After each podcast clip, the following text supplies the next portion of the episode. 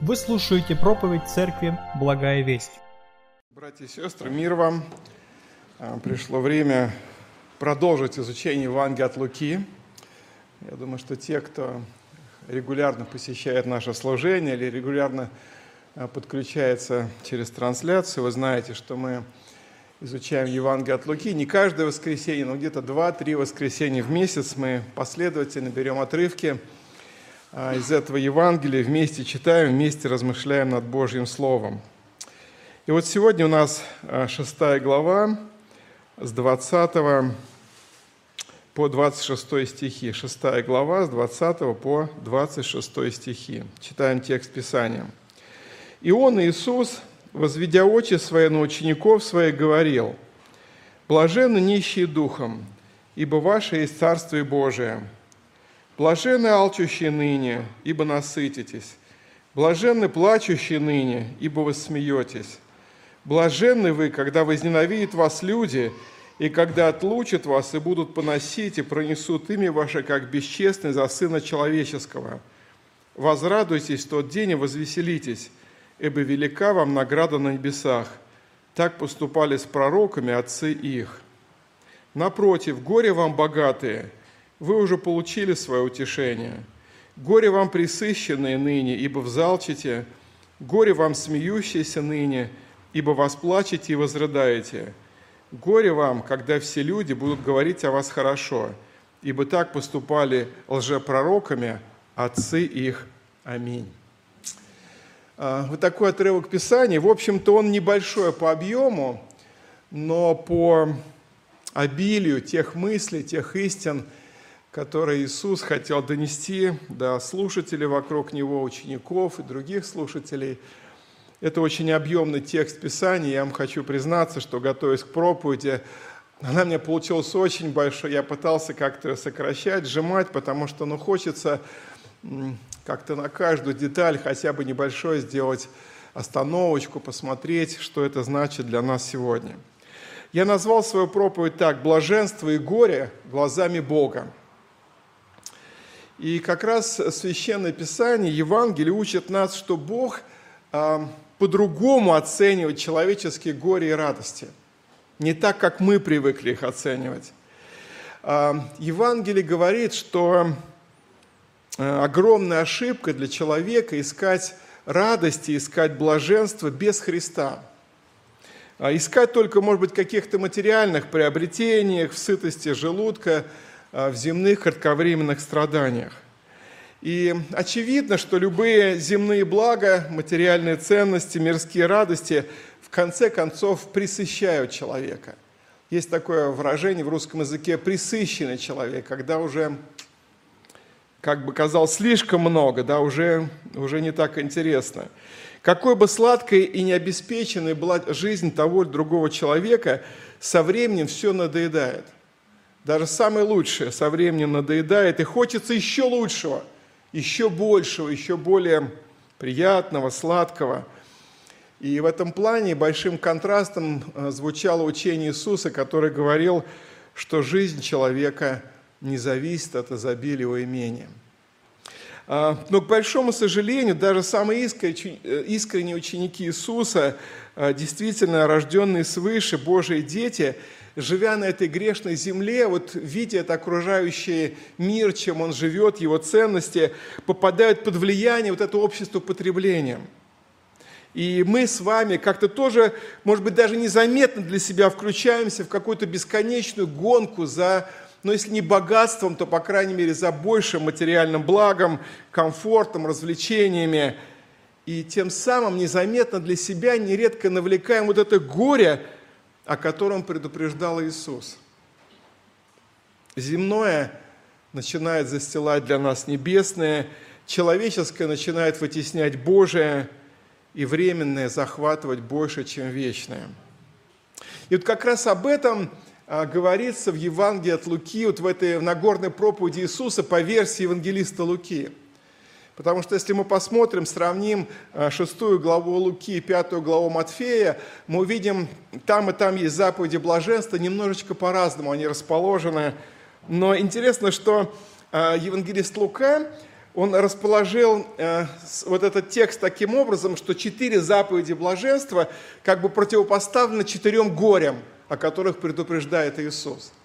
Э, если вы откроете Евангелие Матфея, вы увидите там э, в пятой главе 9 раз употребляется слово блаженство, а в 23 главе 7 раз употребляется слово горе вам, горе вам, да?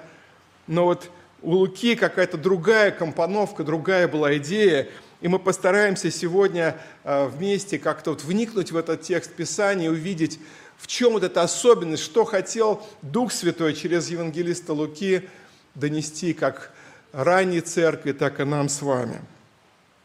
И я дерзну поменять местами, я дерзну поменять местами. И вначале мы поговорим о четырех горе, о которых предупреждает Иисус, четырех, ну не знаю, видах горя, а, вот четыре раза это слово употребляется у Луки, и потом хочется на позитивной ноте закончить, мы поговорим о четырех а, видах, что ли, блаженства, о которых также учит нас Иисус Христос.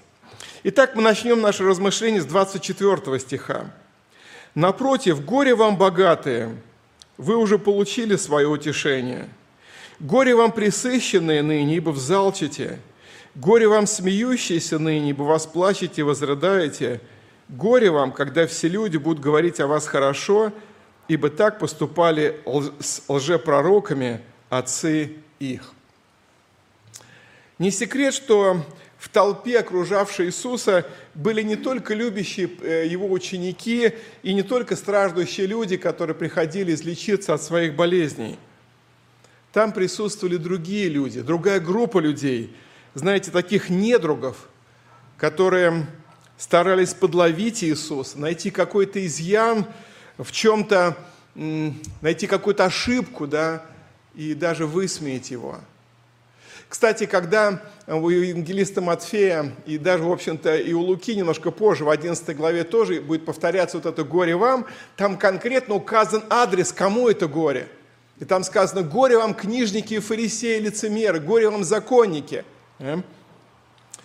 И это были люди, которые довольно много чего достигли в своей земной жизни. Это были люди, которые получили хорошее образование. Это были люди, которые в основном были довольно богатые, состоятельные, у них было имущество. Они занимали престижное положение в обществе и считали себя духовными вождями темного невежественного народа. И вот именно к ним в первую очередь Иисус направляет эти слова «Горе вам!». И вместе с тем, в этом предупреждении, я думаю, что и для нас, современных христиан, для нас, Церкви Божией, есть серьезные уроки, серьезные предупреждения. Первый, на что обращает внимание Иисус, он говорит «горе богатым». А, и сразу возникает вопрос, почему Христос объявляет горе тем, кто обрел так вожделенное многим богатство. Разве не сам Бог является подателем богатства? Конечно, Бог. У Екклесиаста есть интересные слова, 5 глава, 18 стих. «И если какому человеку Бог дал богатство и имущество, и дал ему власть пользоваться от них, и брать свою долю, и наслаждаться от трудов своих, то это дар Божий». То есть мы видим в этом тексте, у Экклесиаст точно говорит, что Бог дает богатство и имущество каждому особо, как он считает, кому сколько выделить, и это Божий дар. И мы знаем, что хотя Иисус Христос во время своей земной жизни, как Сын Человеческий, был довольно беден, но Он никогда не выступал против материального достатка. Он предупреждал, что трудно богатому войти в Царство Небесное, но он не говорил, что все богатые грешники, что любое богатство – это плохо. Более того, мы можем в этом же Евангелии от Луки чуть позже мы, будет отрывок Писания, где написано, что богатые женщины служили Христу и его ученикам своим имением. Да? Э, более того, мы узнаем, что э, однажды женщина по имени Мария – перед, незадолго до смерти Иисуса вылила ему на голову сосуд с драгоценным мира, такое благовонное вещество, которое стоило 300 динариев. Это годовой заработок рабочего. Это огромное сокровище. Иисус не ругал ее. Напротив, когда другие стали осуждать, зачем она это сделала? Это, это неразумная трата. Иисус сказал, оставьте. Она это приготовила к погребению. Мы знаем, что когда Иисус был распят и умер, то богатые люди позаботились о нем, купили все необходимое для погребения. И помните, пророк Исаия скажет, он погребен у богатого, да? То есть Иисус, будучи сам беден, но как, как сын человеческий, но он а, не выступал как против богатства или против состоятельности материального такого насыщения как такового. Но горе тем, для кого богатство или его материальные какие-то ценности становятся главным, главным утешением и радостью в жизни. Вот тут начинается горе. Как правило, богатые люди или люди состоятельные, они бывают очень самоуверенные. Они, они говорят, я значимый, у меня есть деньги, у меня есть счет в банке, у меня есть определенные сокровища, я что-то из себя представляю, потому что я что-то имею – Кроме того, я уверен в завтрашнем дне. Я смогу купить за деньги, будь то лекарство, будь то врача, будь то какие-то еще блага, и в конце концов могу переехать в другую страну и что-то еще сделать. У меня есть деньги, я безопасен. И многие богатые уверены, что они могут позволить себе иметь все, что им только захочется. Есть такая печальная пословица, что нельзя купить за деньги – то можно купить за, богат... за большие деньги. Но как люди верующие, мы знаем, что утешение, надежда человека, тем более человека верующего, человека Божия, должна быть только в самом Боге. И Писание нередко предупреждает, что горе тому или даже проклят человек, который надеется на себя или на другого человека, или на какие-то материальные ценности. Бог лучше и надежнее всех земных ценностей на земле – Бог лучше и надежнее всех земных ценностей и сокровищ на земле. В 61-м псалме есть такие слова. Человек Божий восклицает, «Только в Боге успокаивается душа моя, от Него спасение мое. Только Он твердыня моя, спасение мое, убежище мое, не поколеблюсь более». И в книге притчи есть слова, что кто надеется на богатство – тот неразумен, и богатство может себе сделать крылья и улететь от него. То есть оно очень ненадежно, очень часто подводит человека. Интересно, э, Иов э, такие как слова сказал, записано в 31 главе э, книги Иова. «Полагал ли я в золоте опору мою, и говорил ли сокровищу, ты надежда моя? Радовался ли я, что богатство мое было велико, и что рука моя приобрела много. То есть само по себе богатство, состояние, может быть, хороший заработок, хорошая работа, какое-то, может быть, наследство получено, или такой достаток в жизни не является грехом, не является какой-то бедой. Проблема в нашем отношении к нему. На что мы надеемся, на что мы полагаем свою опору. И материальный достаток должен только усилить нашу благодарность Богу, что Он нам это дал – что Он позаботился о нас, что Он дал нам такую голову, такие способности, такие таланты, такие руки, или, не знаю, таких друзей, родственников, такое наследство, что теперь я всем этим могу обладать. Материальный достаток должен служить развитию Божьего дела. Мы знаем из Священного Писания, мы знаем из истории Церкви, что нередко богатые люди поддерживали церковь, поддерживали благовестников, поддерживали печатание священных, э, литературы священного писания, миссионеров содержали, помогали церкви строить дома молитвы. Это благословение, это не, само по себе не является проблемой. Богатые люди нередко поддерживают нуждающихся, жертвуют в различные фонды на то же служение добрых дел, которые наша церковь осуществляет. Но когда Иисус говорил «горе вам богатые», скорее всего, Он имел в виду тех людей, которые привязаны к своему богатству. И бывает даже так, что привязанность к каким-то материальным ценностям препятствует людям встать на путь служения Христу. Не секрет, что э, миссионер или проповедник или пастор – это не такая престижная профессия, где можно обогатиться, где можно стать человеком очень состоятельным, если это действительно Божий человек и искренне трудится для Господа. И есть люди, я встречал таковых, которые, понимая, что в служении Христу многого не заработаешь, отказывались от такого более посвященного, может быть, как мы говорим, освобожденного служения в Церкви Божией. Горе тем, кого, как говорится, копеечка в кармане радует больше – чем духовные ценности и обещанные заоблачные блага. Горе тем, кто из-за привязанности к богатству отказывается от радости вечной жизни. Христос с болью говорит о таких людях. Вы уже получили свое утешение. Беда, если земное заглушает в наших сердцах или в сердцах кого-то из слушателей семьи Евангелия.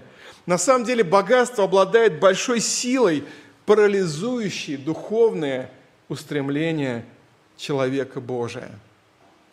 Наверное, вы помните, читающие Библию, в книге притчи, в конце, в 30 главе, есть молитва такого человека Агура, мудреца Агура, и вот там есть такие слова, притча 30 глава с 8 стиха. «Суету и ложь удали от меня, нищеты и богатства не давай мне, питай меня насущным хлебом, дабы, присытившись, я не отрекся от тебя и не сказал, кто Господь, и чтобы, обеднев, не стал красть и употреблять имя Бога моего в суе». Вот такая мудрая молитва человека Божия, который понимал, что и бедность, крайняя бедность, это тоже тяжело, и порой человек бедный э, идет даже на какие-то преступления, чтобы утолить свой голод или накормить свою семью, но и в богатстве есть э, большая опасность. И вот здесь употреблено слово, которое переводит нас к следующему горе вам. «Дабы присытившись, я не отрекся от тебя и не сказал, кто Господь. И вот дальше второе горе Иисус обращает против тех, кто присыщен. Горе вам присыщенные ныне, да? Мы прочитали. Ибо взалчите. Это стих 25. То есть есть такая большая опасность использовать сытость и успех, чтобы, знаете, возгордиться, чтобы начать превозноситься над другими – чтобы начать презирать менее удачливых. Чем больше мы с вами, люди, имеем материальных благ, чем красивее наша одежда, чем вкуснее наша обычная повседневная пища, чем комфортнее наше жилище, чем больше радости земной веселья в этой жизни, тем все больше и больше и больше нам хочется. В книге Исаия встречаются такие слова, что у ненасытимости две дочери, давай, давай. А в книге притчи, 27 глава, 7 стих, есть такие слова. «Сытая душа попирает и сот». Я так представляю себе, что, наверное, в то время, когда была написана книга притчей, наверное, сот, мед, сотовый мед был одно из величайших лакомств. Тогда не было там, не знаю, тортиков от Палыча, не было каких-то современных вкусняшек, э, с помощью всяких химических усилителей вкуса. А вот, наверное, мед, вот этот сотовый мед, это был такой вершина человеческого лакомства, такого, знаете, вот праздника, что вот я могу мед есть. Да, помните, Бог обещал народу израильскому, что я веду о страну, где течет молоко и мед. Но сытая душа или присыщенная душа, ей уже мед кажется не сладким. Есть такая современная история, ну, выдуманная, конечно, как один новый русский приехал на запад, зашел в самый дорогой ресторан, посмотрел, ничего не понимая, что там написано, говорит, давайте мне все, что здесь вот написано, все мне, пожалуйста, заказываю все. Ему накрыли огромный стол самых лучших яств. Он подошел, попробовал одно, другое, третье, потом сказал, фу, говорит, такая же гадость, как в России, расплатился и ушел, не стал ничего есть. Конечно, это сказка, но в каждой сказке, в каждой есть доля истины. Друзья, это очень опасно, когда мы присыщаемся этим материальным, и когда человек э, действительно уже все у него есть, и, и он уже даже не знает, что бы еще придумать. Присыщенному, присыщенному земным верующему становятся не нужны ни церковь, ни общение, ни Христос. Его даже не радует грядущее небесное царство. Я как-то рассказывал вам а, я разговаривал со своими друзьями и спросил у них о, наш, о общем нашем знакомом, и говорю, как они живут, как у них дела, как у них в жизни все, как в духовной жизни. И мои вот эти друзья говорят, да что, говорит, зачем им молиться, у них и так все есть. То есть вот это состояние присыщенного. Зачем мне молиться, зачем мне в церковь идти, зачем мне время на это тратить, у меня и так все есть, и это присыщение. Знаете, я встретил одну такую немножко грубоватую фразу, но я думаю, что она очень точная. Я сказал христианин-пуританин Джон Оуэн. Он сказал так – Бог демонстрирует свое презрение к этому греховному миру. Он дарит богатство и власть неверующим людям. Никто не будет считать ценным то, что мудрый человек выбрасывает своим свиньям, чтобы они питались этим. Мы иногда думаем, почему неверующим людям Бог дает богатство, если Он источник богатства, почему у них все есть, почему они так живут на широкую ногу и путешествуют, и все, и все, и все.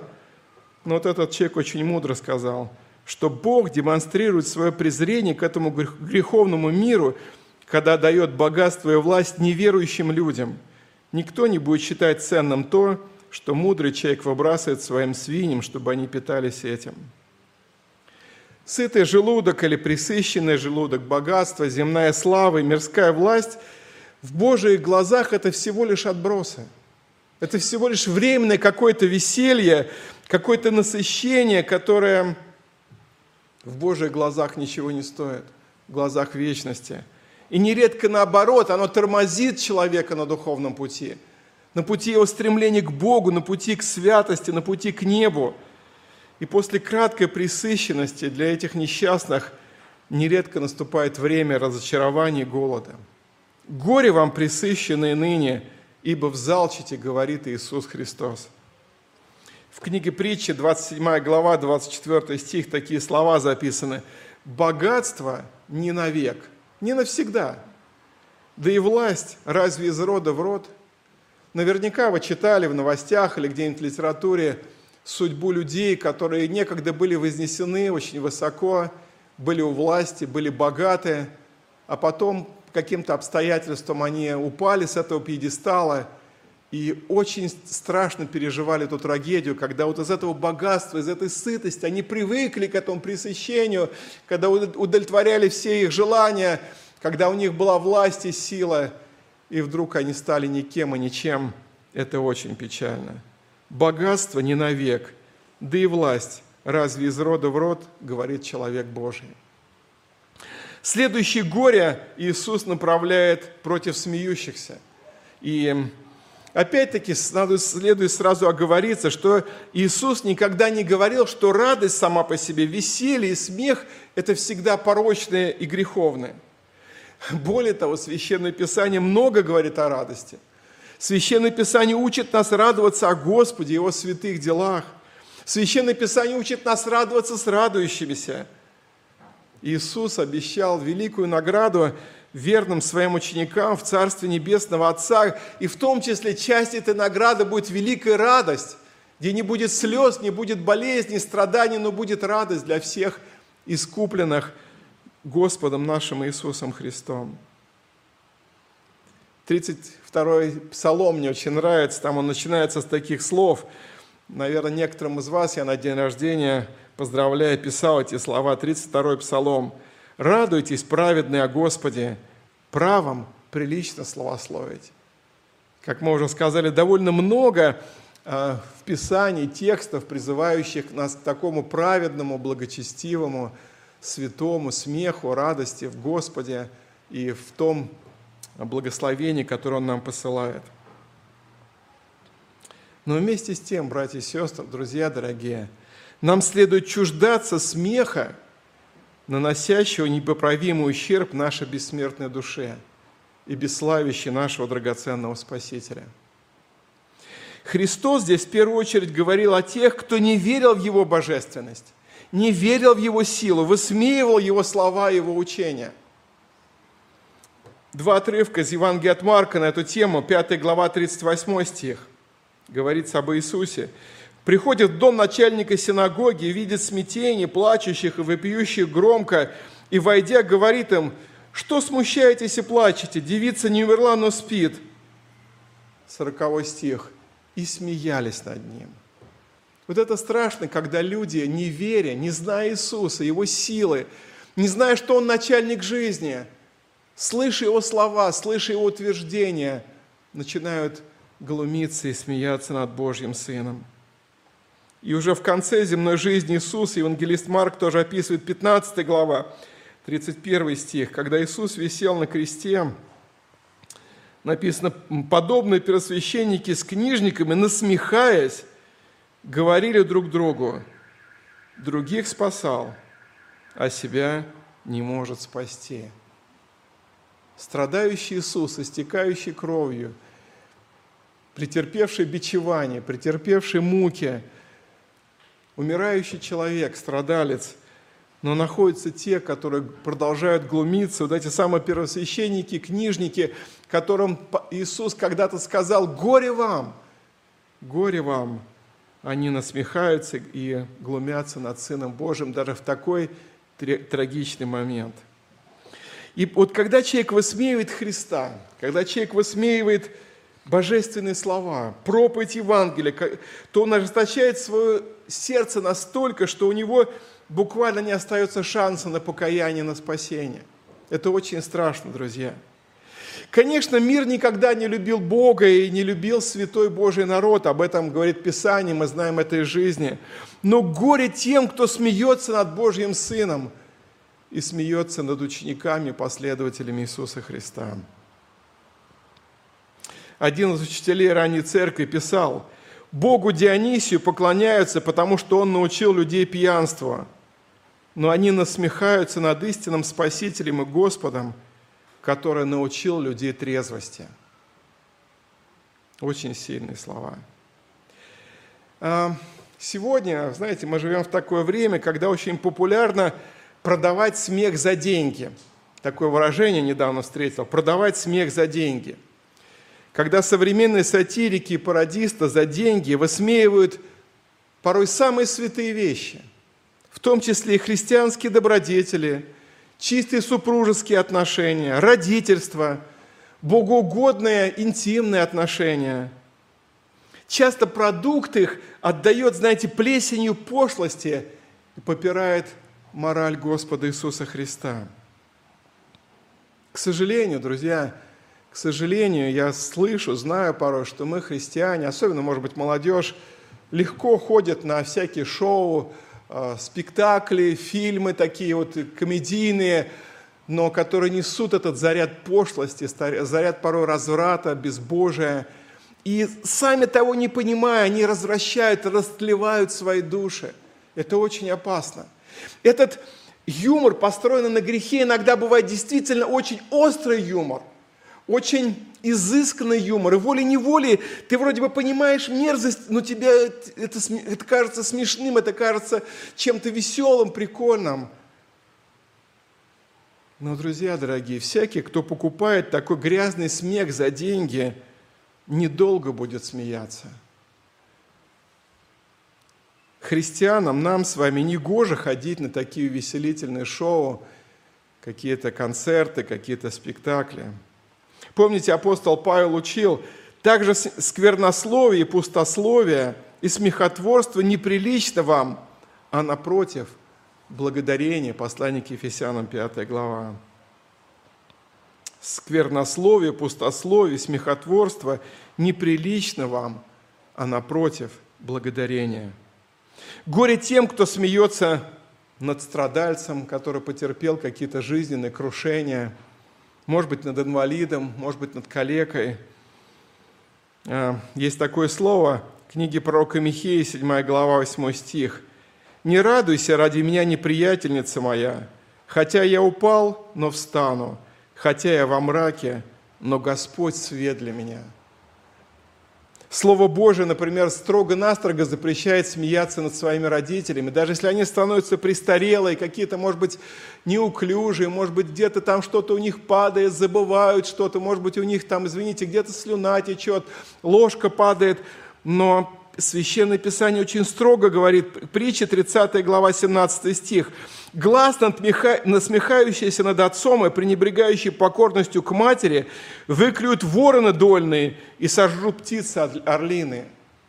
Господь очень строг к тем детям, сыновьям и дочерям, которые пренебрегают своими родителями, смеются над ними, может быть, в их старости, в их немощи. И вообще нужно сказать горе тем, тем смеющимся, которые смеются над грехом. Пророки древности нередко несли такую, знаете, очень трудную обязанность обличать грехи народа Божия. Но в ответ на их проповедь и обличение очень часто они встречали презрение, глумление и смех. Сегодня мало что изменилось. В книге притчи, 14 глава, 9 стих. «Глупые смеются над грехом, а посреди праведных – благоволение». И вот, как бы подытоживая эту часть, греховный смех непременно, непременно закончится. Он оборвется, он будет наказан. Христос сказал, горе вам, он приведет к слезам, наказанию от святого Бога, а для кого-то и осуждению в гиене огненной. И последнее горе обращает Иисус к тем, которые, как написано, 26 стих, «Горе вам, когда все люди будут говорить о вас хорошо, ибо так поступали с лжепророками отцы их». Я назвал так «горе популярным ныне». Горе популярным ныне. Горе людям, которые зависят от людского мнения, хотят в глазах людей быть очень хорошими, быть известными, быть популярными – сегодня как никогда популярно, чтобы там лайки тебе ставили где-то в интернете, что-то ты сказал, какой-то снял ролик, может быть совершенно глупый, какой-то бессодержательный, но вот кого-то зацепило, тебе там э, наставили этих плюсиков, лайков, и ты уже популярный, ты уже э, как, как-то ты в своих глазах поднялся, в глазах других людей, кажется, о, какой я, сколько у меня лайков. К сожалению, вот эта проблема человекугодничества – она порой проникает и в Церковь Божию. Есть верующие люди, есть церкви, есть деноминации, которые больше заботятся о позитивной оценке окружающих людей. И для них важно, чтобы их уважали, чтобы их почитали, чтобы их признавали, чтобы о них писали, чтобы их как-то рекламировали. И это важнее для них, чем проповедь Евангелия о спасении по благодати Божьей – и важнее, чем защита божественных истин. И, конечно, мирским людям, этому обществу льстит, когда они слышат о добреньком Боге, который понимает грешников, грешников и никого ни в чем не осуждает. Есть благочестивые люди, которые из страха перед мирским обществом надолго остаются всего лишь тайными учениками Иисуса Христа – они в душе своей верят, они, может быть, слушают трансляции из церкви одной, другой, третьей, и внутренне считают себя верующими, но, может быть, они какое-то общее э, положение занимают в обществе, может быть, какое-то на государственной службе э, занимают достаточно хорошее место, и из страха, что их могут выгнать, уволить, что-то с ними случится, не будет роста, не будет той, может быть, зарплаты того уровня жизни, они всю жизнь остаются тайными учениками Иисуса Христа. Писание говорит, что это на самом деле серьезная проблема вот этого человека угодничества. А, чтобы выглядеть хорошим в глазах других, даже апостол Петр однажды подвергся этому сильному искушению, когда он побоялся унизиться перед пришедшими из Иерусалима христианами из иудеев и стал избегать братского общения с христианами из язычников. И в этом плане апостол Петр был более такой принципиальный, более, может быть, твердый, есть два текста, где он прямо говорит, послание Галатам 1.10, «У людей ли я ныне ищу благоволение ли у Бога? Людям ли угождать стараюсь? Если бы я и поныне угождал людям, то не был бы рабом Христовым». Вот это жизненное кредо апостола Павла.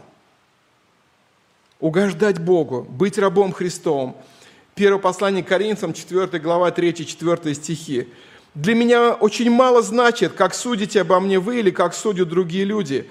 Я и сам не сужу о себе, ибо хотя я ничего не знаю за собой, но тем не оправдываюсь. Судья же мне Господь. Да, то есть для апостола Павла было важно, как Бог оценит его поступки. Даже не люди в обществе или в церкви, ну как Господь? Что Господь обо мне скажет, как Он оценит, что Он обо мне подумает. Поэтому благослови и нас с вами, дорогие братья и сестры, Господь Иисус Христос, чтобы нам больше переживать о том, как угодить самому Господу Иисусу и жить для Него и для Его славы. И вот теперь мы подходим к следующей большой части. Это четыре заповеди блаженства от Господа. Причем, как мы уже сказали, это по версии евангелиста Луки. А, их у Матфея больше, 9 заповедей. Здесь Лука выбрал 4, как, наверное, ему показалось, или, может, скорее, Дух Святой так направил что это для него было самое важное в данном тексте а, отметить именно эти четыре заповеди. И вот, чтобы нам говорить об этих четырех заповедях блаженства, сразу стоит вспомнить, что блаженство – это совсем не просто человеческое счастье или человеческая радость. Блаженство – это небесная, божественная категория. В Священном Писании слово «блажен» относится к самому Богу.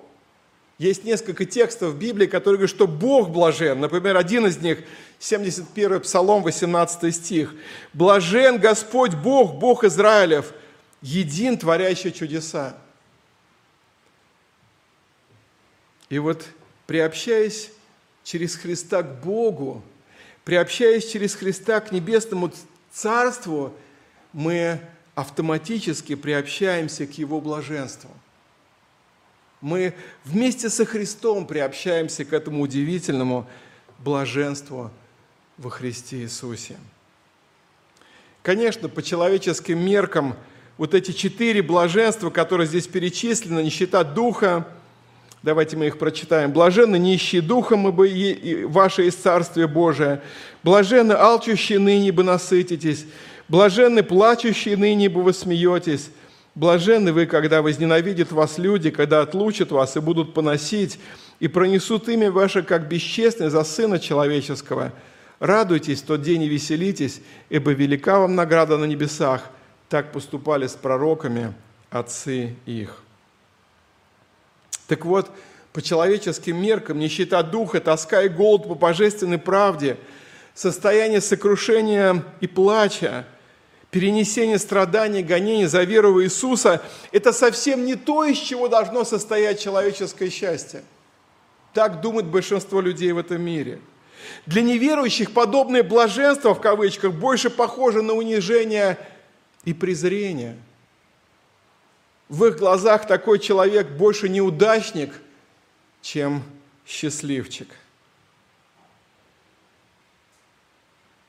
Но Иисус, по выражению одного пастора, мне очень понравилось это выражение, Иисус проник за витрину жизни и переставил ценники в правильном порядке. Иисус проник за витрину жизни, вот как, знаете, в магазине, переставил ценники в правильном порядке – Иисус учил, что истинное счастье сопряжено со страданием, с унижением, сокрушением, что праведные поступки, совершенные по Его воле во имя Его, воспринятые правильно, это и есть ключ к настоящему счастью. Сердечные нужды человека нельзя удовлетворить бездушными материальными вещами. Внутреннее нельзя удовлетворить временным. И первый из этих заповедей, на которые евангелист Лука обращает наше внимание, это блаженство нищих духов. И нужно сразу сказать, что это первая ключевая заповедь в учении Иисуса Христа. Нищета духа показывает правильное отношение человека к собственной греховности и приводит к настоящему смирению, сокрушению и полной зависимости от Бога. Иисус никогда не учил, что физическая материальная бедность или нищета – это путь к духовному процветанию.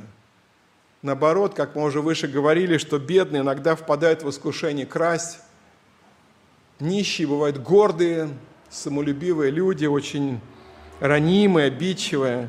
Но Иисус учил быть нищим духом, и это коренное отличие – это значит признавать свою полную духовную беспомощность, быть нищим духом.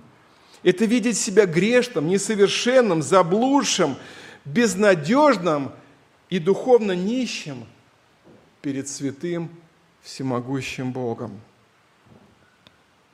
Нищий духом человек видит, что своими силами ему не спастись. И у него одна надежда – это умолять Бога, надеяться на Его благодать, надеяться на жертву Господа Иисуса Христа. В этом человеке не остается места для гордости и самоуверенности. Он приходит к Богу с пустыми руками и с осознанием своей полной зависимости от Него.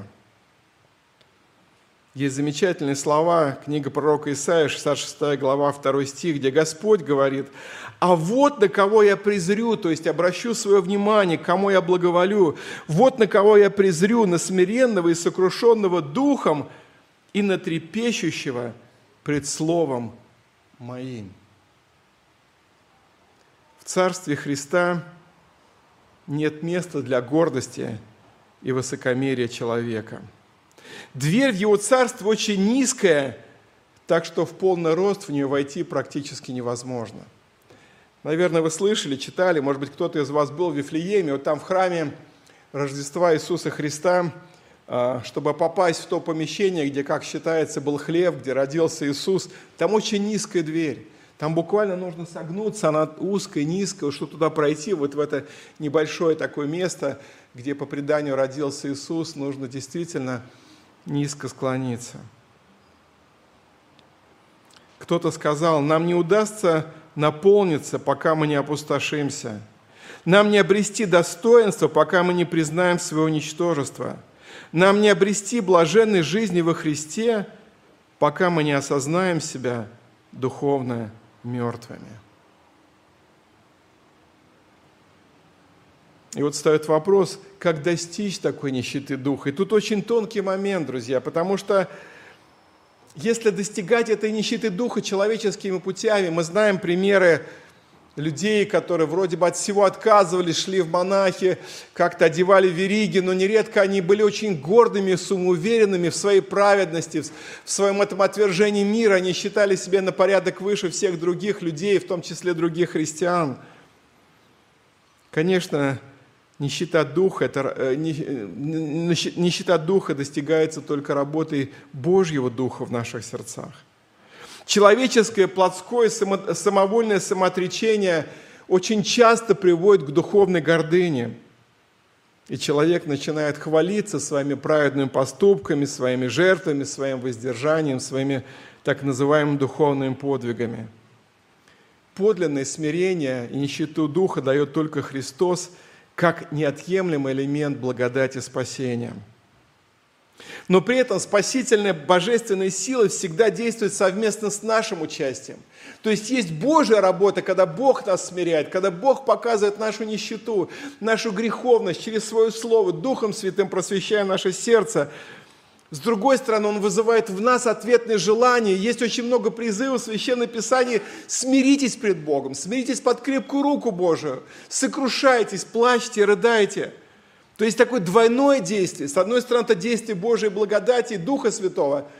С другой стороны, отклик нашей совести, нашей воли человеческой. Поэтому пусть Господь благословит нас смиряться пред Богом, искать этой нищеты Духа – это действительно путь к духовным вершинам, путь к особому Божьему благословению. И дальше мы читаем следующую заповедь блаженства. Они связаны между собой, они как бы, знаете, одна из другой перетекает. Блаженны нищие духом, ибо ваше из Царствие Божие. Блаженны алчущие, ибо вы насытитесь.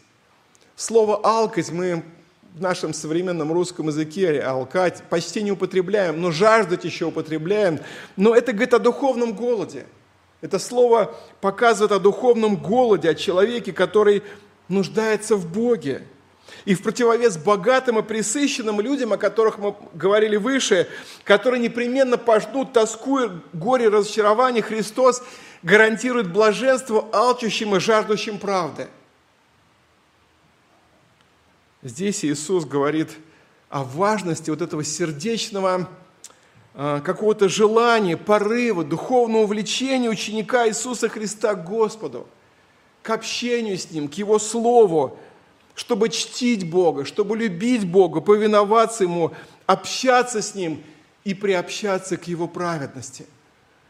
Друзья, я не знаю, хотел бы, чтобы мы задавали себе чаще этот вопрос. Сегодня задали вопрос сами себе – Если в моем сердце это алканье Божьей правды и Господа, если это жажда по Богу, по Духу Святому, по Божьему Слову, по Иисусу Христу, которого мы бы хотели познавать больше и больше и приобщаться к Нему полнее.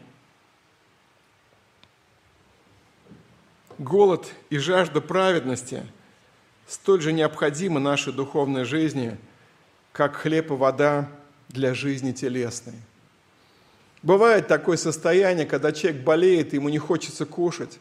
Он истощен, ему нужно поддерживать физические силы, ему нужно выздоравливать, его убеждают, тебе нужно кушать. Он говорит, ну не хочу, нет аппетита. К сожалению, вот это отсутствие духовного аппетита – это довольно частая болезнь духовной жизни. Как голодный человек движим только одним желанием найти себе пищу и воду, так и без божественной праведности духовная жизнь наша просто обречена на голодную смерть. Псалом 62, 2 стих, удивительные слова. «Боже, Ты Бог мой, Тебя от ранней зари ищу я, Тебя жаждет душа моя, по Тебе томится плоть моя в земле пустой, иссохшей и безводной». Я недавно был в одной церкви, и там поздравляли с днем рождения сестру, я ее хорошо знаю, ее мужа, дружу, мы дружим семьями – и вот ее поздравили с днем рождения, она где-то моя ровесница, и ну, попросили, ну что можете несколько слов сказать, вот у вас день рождения. И она говорит, знаете, братья и сестры, я учусь, учусь жаждать Бога. Я учусь, просыпаясь, первым делом не за телефоном тянуться, там, не куда-то еще, вспомнить о Боге, помолиться, какой-то текст Писания вспомнить. Вот вспомни, что я Божий, что Он мой Господь, чтобы моя душа открылась навстречу Ему, чтобы первым делом я Ему сказала доброе утро, спасибо за новый день, за прошедшую ночь.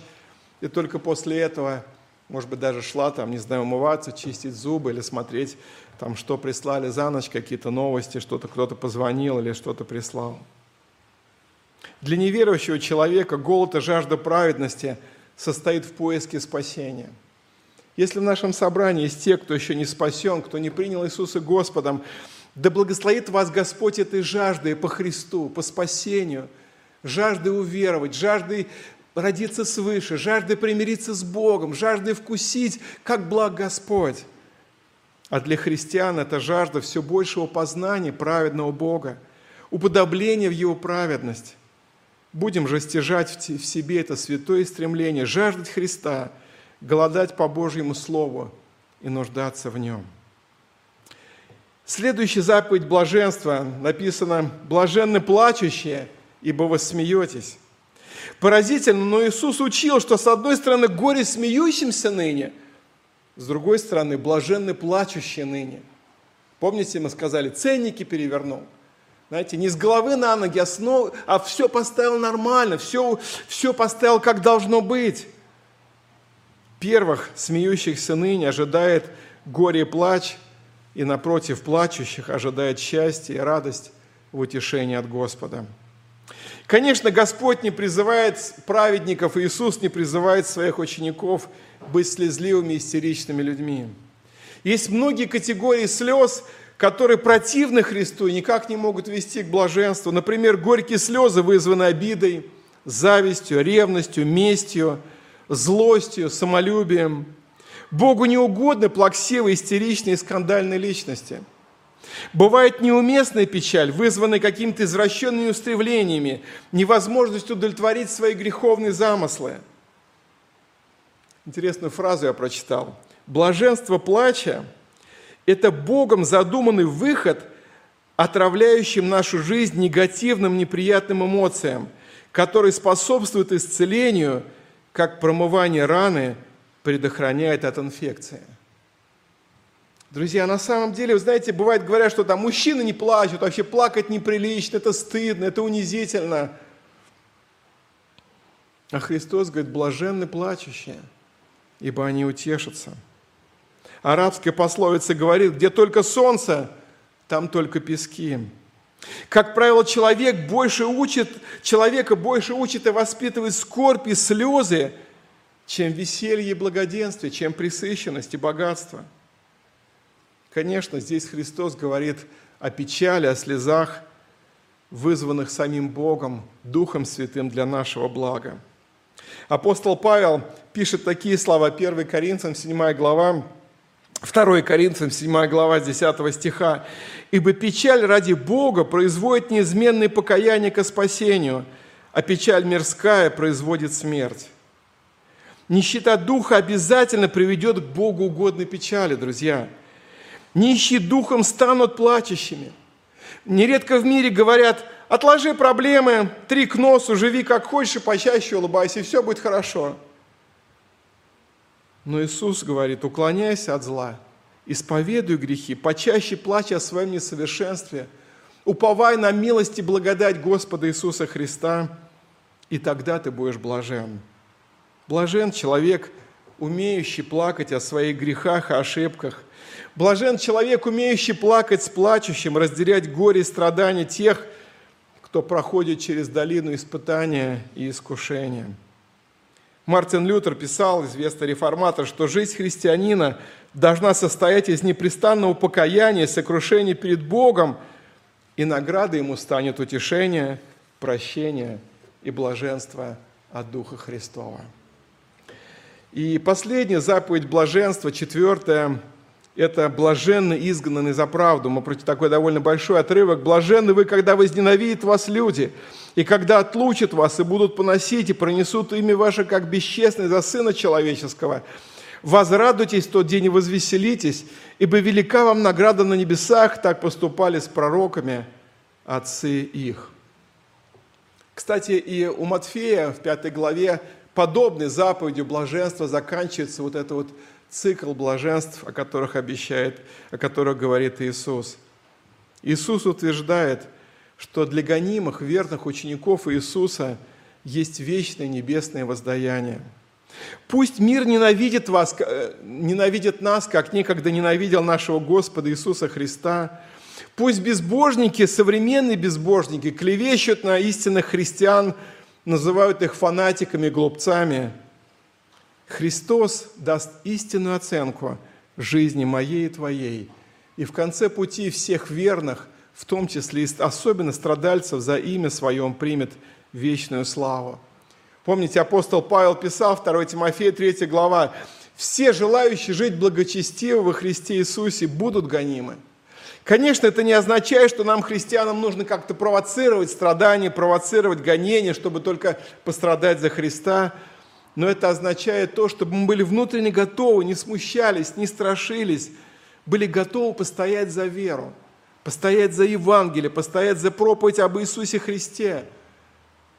Конечно, мир ненавидел Иисуса, и он также нетерпим к последователям Иисуса сегодня – кто-то сказал, что жить для Христа значит противостоять сатане на его территории.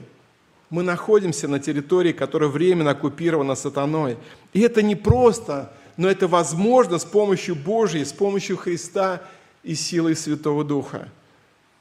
И если мы будем верными во всех обстоятельствах, даже в насмешках, каких-то притеснениях за имя Господа, то мы непременно будем испытывать блаженство, духовную радость – даже проходя скорбным узким путем.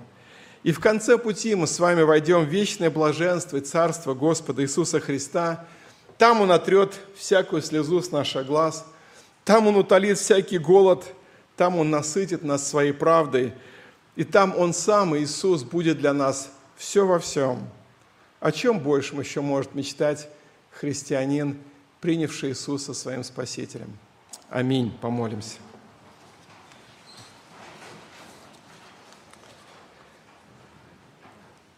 Господь Иисус, перед Тобой преклоняемся, перед Твоей премудростью, перед Твоим величием, перед Твоей славой.